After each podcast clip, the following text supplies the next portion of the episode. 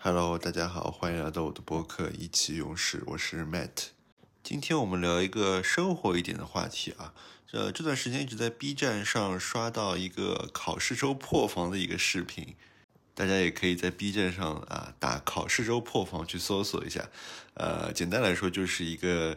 讲话有点北京味儿的这种大学生啊，在那个镜头前面就在抱怨啊考试周的各种安排啊，各种没有复习。然后还会顺口标出一些脏话，呃，这个视频看上去好像很平淡的样子，但是确实你就会不断的被它所吸引，呃，一直看到最后，是真的蛮有意思的。加上呃，这两天应该是高考查分了嘛，高考结束了。当然，除了上海地区啊，因为这个疫情的影响啊，延期一个月，要到七月头才考试，真的是太惨了。而且因为疫情啊，考完我估计也没有办法去哪里玩，只能在上海本地兜一兜。所以，我们今天聊一聊考试这件事情。我其实是一个非常讨厌、非常不喜欢考试的人。那甚至可以说，考试在我心里其实是有很深的这种心理阴影的。我现在有时候还会做梦梦到说，哎，第二天就要考试了，但我什么东西都没复习，什么作业都没有做，我怎么去考这个试啊？然后一下子就会被惊醒，就足以见得这个应试教育啊，对我的这个荼毒有多深。而这当中最重要的一场考试，高考，我有时候现在都会做梦梦到，说明天就要高考了，然后一觉醒过来，哦，发现我大学都已经读完了，已经是一个工作的人了，就那种庆幸，真的是感觉用一个词形容来说，就是死里逃生。所以我真的从心里是非常抵触考试这件事情的。所以毕业了以后啊，进入职场以后，我基本上都是会尽量避免啊，去去有事没事找事的去参加一些考试，比如说考一些证书啊，或者一些其他的东西。那前面也说到了，我觉得这可能一方面就是来源于在学生时代被考试折磨的这种情况，让我产生的一些抵触和阴影吧。那像我们这代人啊，大家都知道的，在学生时代啊，大学以前就是三天一小考啊，五天一大考这样子。而且最烦的是什么呢？就是像这种月考成绩，它可能会影响你之后的一些推优啊、保送这些东西。就它不是一个一次性的决战啊，是在几年当中你要持续性的去做这样子的斗争。这个就是让人非常不舒服了，尤其是万一你有一次考砸，对你的这整个心理的打击影响是非常大的。那其实我们这几届还好啊，没有会考这么恶心的东西。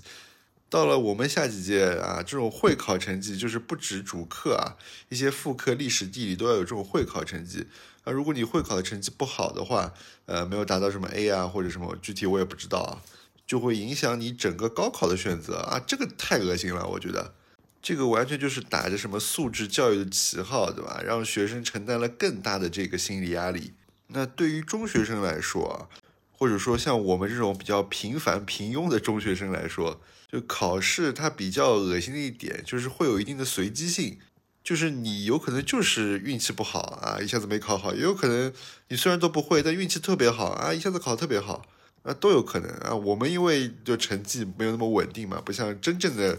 神人对吧？他永远能保持在最好的那个状态，那这个其实就让人非常的难受。所以每一次重大考试之前，心里都会非常的紧张。紧张不在于说你这些内容不会，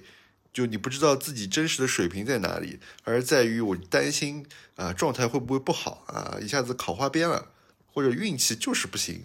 所以那时候我也有自己一个呃特殊的仪式，就是在考前呢。会拿一个很早之前在学校门前地摊上抽到的一个五毛钱的荧光塑料的仿玉的一个小牌子，然后在晚上的时候啊，把这个小牌子放在台灯下照一会儿，然后它不是荧光的嘛，它吸收了光以后，你把灯关掉以后，它就是变成了一个亮的一个小牌子。然后我就握着这个小牌子就开始祈祷啊！作为一个我坚定的唯物主义者，我觉得这个不可取，不可取，但就是一种心理安慰吧。而且慢慢的，我好像接受了一种定律，就是这次考好，下次就会考不好；那下次考不好，再下一次应该会考好。就是因为考试带给人的这个心理压力啊，实在太大了，所以你就不得不去找一些能够说服自己的一些心理建设工作。而且那时候啊，真的对考试其实看得蛮重的。你有时候考不好回去以后，你就真的会很难受，就不想理任何人，就在那边，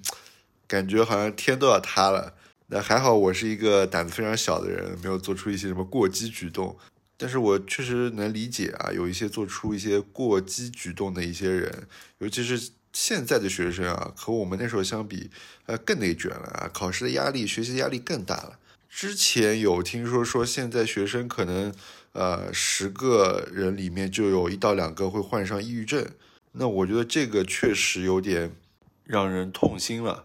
那到了大学的时候啊，高考结束以后到了大学的时候，那那时候对于考试的恐惧就跟高考前啊中学时代就完全不一样了。那个考试的恐惧是来源于真的不会，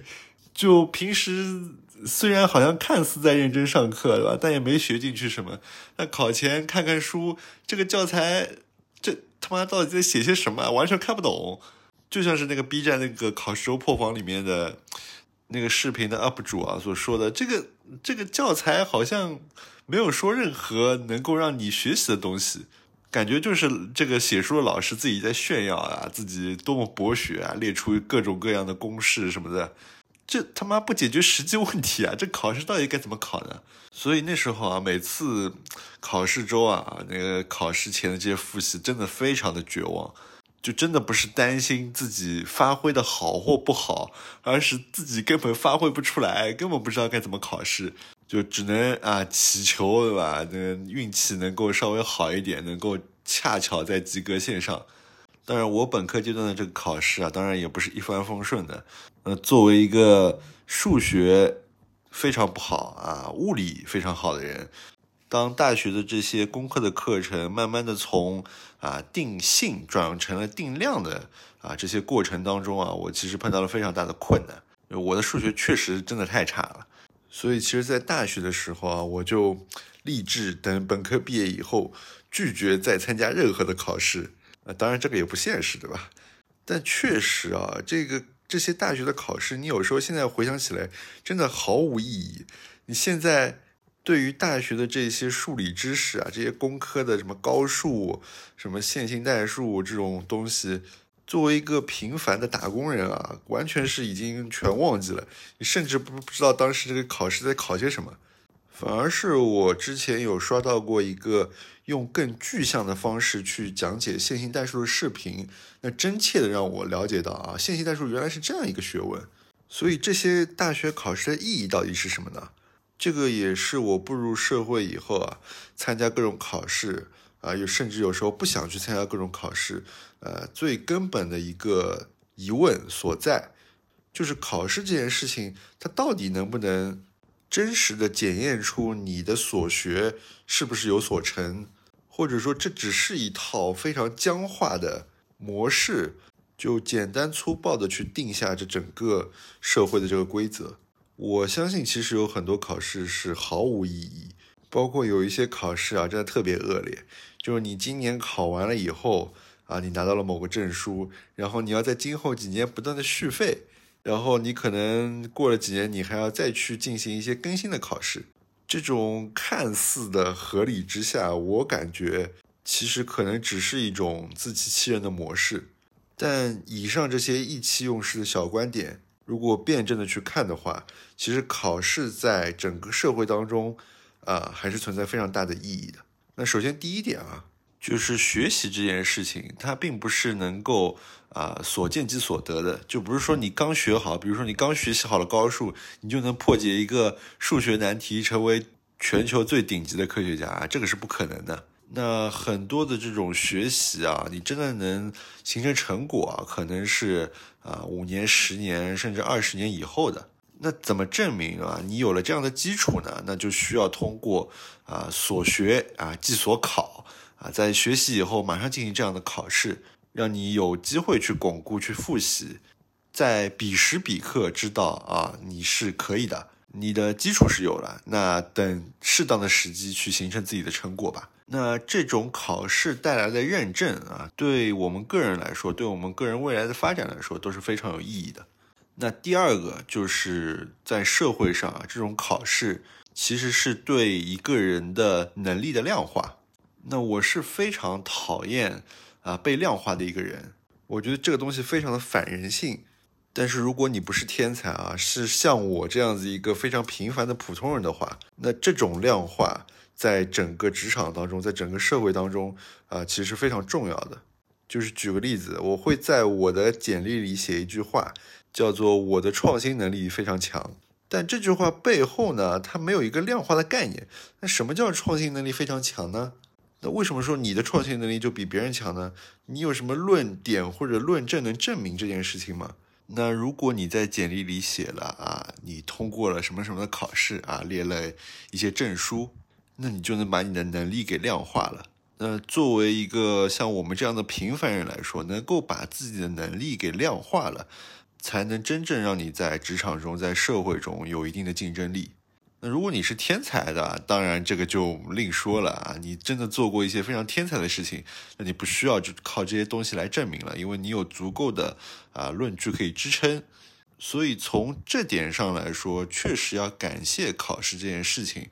能够给到我们这样的一个机会去证明自己，那就像是高考一样啊。之前，呃，在我们学生时代还会说高考公平或不公平啊，去探讨这个问题。那后面其实我们也知道了，在高考这件事情，对于普通人来说，其实是最公平的一个能够让你有所发展的机会了。那通过高考啊，可能是原来啊山里的孩子啊也能走出来啊，走到大城市，走到好的学校去获取更好的资源。那整个社会的这个流动性也得到了大幅的增加。像我这样子比较普通的家庭啊，通过高考也能上一所不错的大学，那获得一份比较体面的工作，那至少能够养活自己，有机会啊可以平平稳稳的去过这样一生的生活。所以，我虽然现在依旧非常不喜欢考试啊，有时候甚至依旧活在这个考试的阴影之下，